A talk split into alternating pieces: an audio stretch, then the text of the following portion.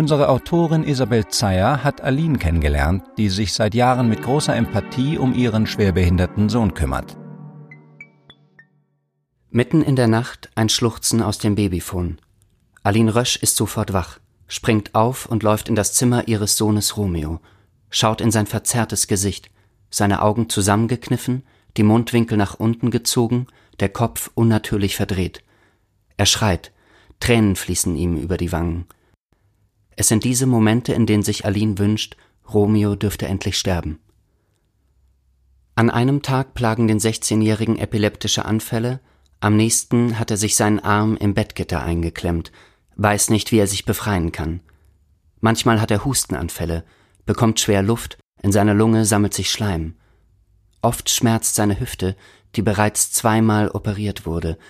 Gegen die Schmerzen bekommt er hochdosiertes Morphium. Und Aline? Die 34-Jährige steht vor ihrem Sohn am Bett, weiß, dass sie nichts weiter tun kann, als ihn zu trösten und ihm immer und immer wieder zu sagen, dass sie ihn lieb hat. Seit 16 Jahren muss sie zusehen, wie er leidet.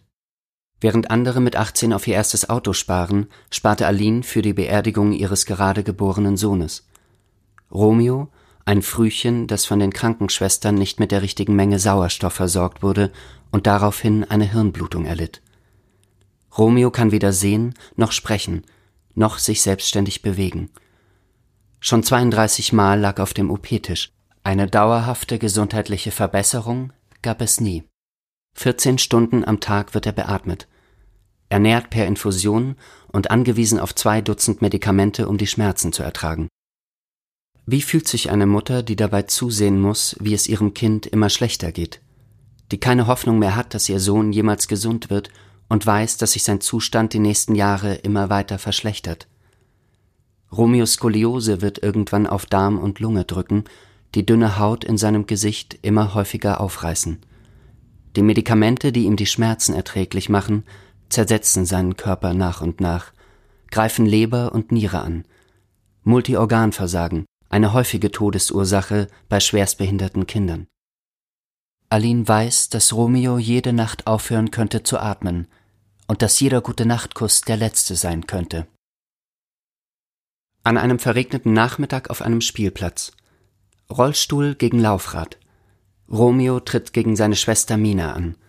Auf die Plätze, fertig, los. Die Vierjährige läuft so schnell sie kann. Aline hinterher, schiebt mit all ihrer Kraft den 40 Kilo schweren Romeo Richtung Ziel. Dieses Mal gewinnt Mina. Knapp, aber sie gewinnt.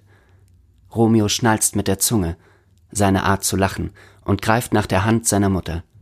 Ma, ma, ma, ma. Die Momente, wenn ihr Sohn lacht und schmerzfrei zu sein scheint, geben Aline Kraft. Gleich nochmal.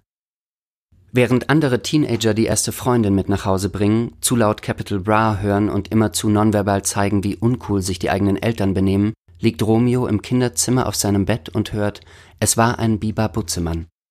Aline hat ihren Sohn gerade gebadet. Jetzt sitzt sie mit ihm auf seinem Bett, rasiert vorsichtig seinen Intimbereich und zieht ihm eine frische Windel an. Romeo brummt. Aline ist sich sicher, dass es ihm genauso wenig wie ihr gefällt. Sie zieht Romeo seinen graublauen Schlafanzug an. Seine Muskeln sind steif, so steif, dass die Mutter die Arme ihres Kindes kaum anheben kann. Sanft massiert sie seine Muskeln, versucht, die spastische Verspannung zu lockern. Er schreit auf, verzerrt sein Gesicht. Es ist gleich vorbei, Romy. Gleich hast du es geschafft, sagt Aline. Kurz vor 19 Uhr. Aline bereitet Romeos abendlichen Cocktail vor. Etwas Wasser, Epilepsietabletten, ein Spastikmedikament. Sie zermalmt die Pillen und spritzt sie ihrem Sohn über die PEG-Sonde. Dann greift sie zu einer braunen Glasflasche, Dronabinol, ein Hanfmedikament. Viermal am Tag 1,3 Milliliter bekommt Romeo gegen seine Schmerzen über den künstlichen Zugang gespritzt. Bei Bedarf sogar noch öfter. Mir wäre es lieber, ich würde ihn wie einen gesunden Teenager beim Cannabisrauchen erwischen, statt ihm die Drogen selbst zu verabreichen. Kurz nach Romeos Geburt trennten sich Aline und ihr damaliger Freund, der leibliche Vater von Romeo. Das junge Paar führte schon vor seiner Geburt eine On-Off-Beziehung. Zwar besuchte ihr Ex-Freund seinen Sohn häufig, macht das bis heute, aber sechs Jahre lang kümmerte sich Aline die meiste Zeit allein um ihren Sohn. 2010, als Romeo sechs Jahre alt war, lernte Aline Semir Baidur in einem Solarium kennen. Als der damals 20-Jährige zum ersten Mal in Romeos Kinderzimmer stand, fühlte er sich, als wäre er im Krankenhaus. Pflegebett, Infusionsständer, ein Schrank voller Medikamente. Semir reagierte nicht schockiert, sondern beeindruckt. Wahnsinn, was Aline allein meistert. Bekannte warnten Semir. Was willst du denn mit einer Frau mit Kind? Romeo ist schwerst behindert. Weißt du, wie eingeschränkt du dein ganzes Leben lang sein wirst? Semir ließ sich nicht beeinflussen. Er hat einen Bruder mit Down-Syndrom, weiß, was es bedeutet, sich um ein behindertes Kind zu kümmern.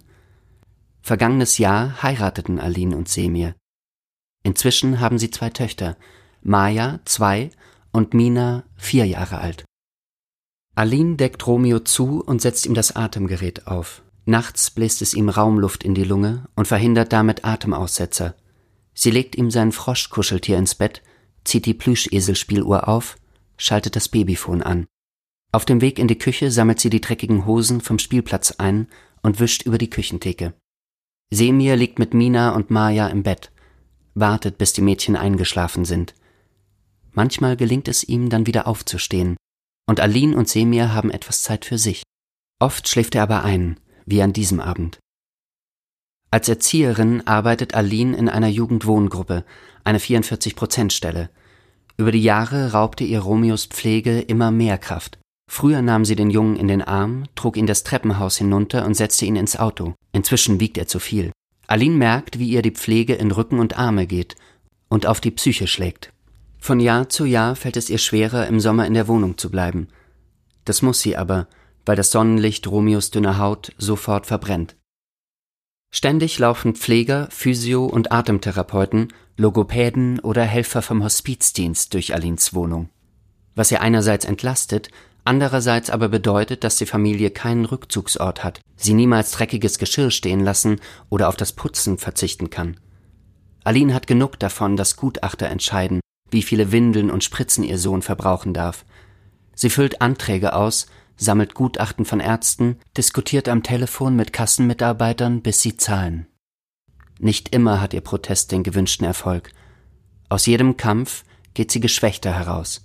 Aline Rösch ist müde geworden, zu betteln.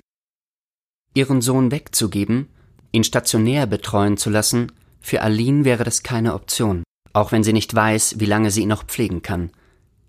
Bis er 18 ist, schaffe ich es, sagte sie sich vor einigen Jahren. Jetzt? Bis er 25 Jahre alt wird. Danach geht es nicht mehr. Sie schweigt, überlegt und schiebt dann nach. Wenn er 25 ist, dann werde ich die neue Grenze vermutlich bei 30 Jahren setzen. Irgendwie werde ich es schaffen, ihn auch weiterhin zu pflegen. Ins Hospiz gehen kranke Menschen, um zu sterben. Das dachte Aline bis vor fünf Jahren. An einem warmen Tag im August planscht sie mit Semir und den drei Kindern im Pool des Kinderhospizes in Bad Grönenbach. Sie schlingt ihre Arme um Romeos Bauch, sieht sich ihren Sohn ganz genau an. Wie groß und lang er ist, wenn er nicht im Rollstuhl sitzt. Sie schaut Romeo in die Augen, ein ungewohnter Anblick, ihm direkt ins Gesicht zu sehen, ohne sich hinzuknien. Wenn die Familie gemeinsam Urlaub machen möchte, dann geht sie ins Hospiz nach Bad Grönenbach. Da ist Romeo versorgt und Semir und Aline können entspannen. Hospizmitarbeiter unterstützen die Eltern bei Romeos Pflege, übernehmen die Nachtdienste.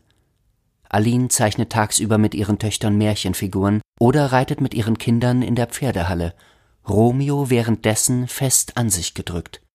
Alle fünf genießen die gemeinsame Zeit, es fühlt sich wie Urlaub an.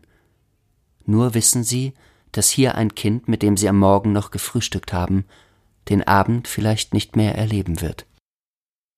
Als Romeo das erste Mal im Allgäuer Hospiz Urlaub machte, bastelte er eine Fahne. Jedes kranke Kind hier besitzt eine. Irgendwann werden sie alle im Erinnerungsgarten wehen. Dann, wenn die Krankheit über den Körper gesiegt hat.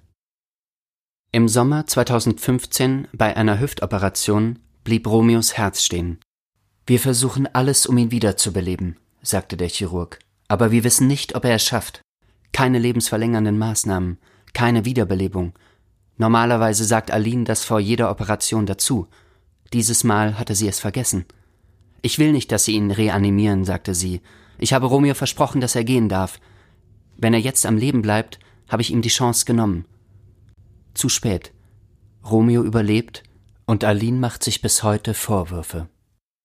Die Mutter weiß, dass der Tag kommen wird, an dem ihr Sohn stirbt. Romeo wird nie wieder schmatzende Luftküsse verteilen, nie wieder schadenfroh lachen, wenn Aline aufschreit, weil sie sich den Fuß gestoßen hat, nie wieder nach ihrer Hand greifen. Sie wird weinen und sich leer fühlen. Und sie wird seinen Schwestern sagen, dass sie nicht traurig sein müssen, dass es etwas Schönes ist, dass ihr Bruder nicht mehr lebt. Es gehe ihm jetzt besser, er habe keine Schmerzen mehr. Dass er für immer einschläft, das ist meine größte Angst und meine größte Hoffnung. Ein Text von Isabel Zeyer, gesprochen von Michael Kranz, aus Dummy Nummer 67 zum Thema Gefühle. Zu bestellen auf dummy-magazin.de.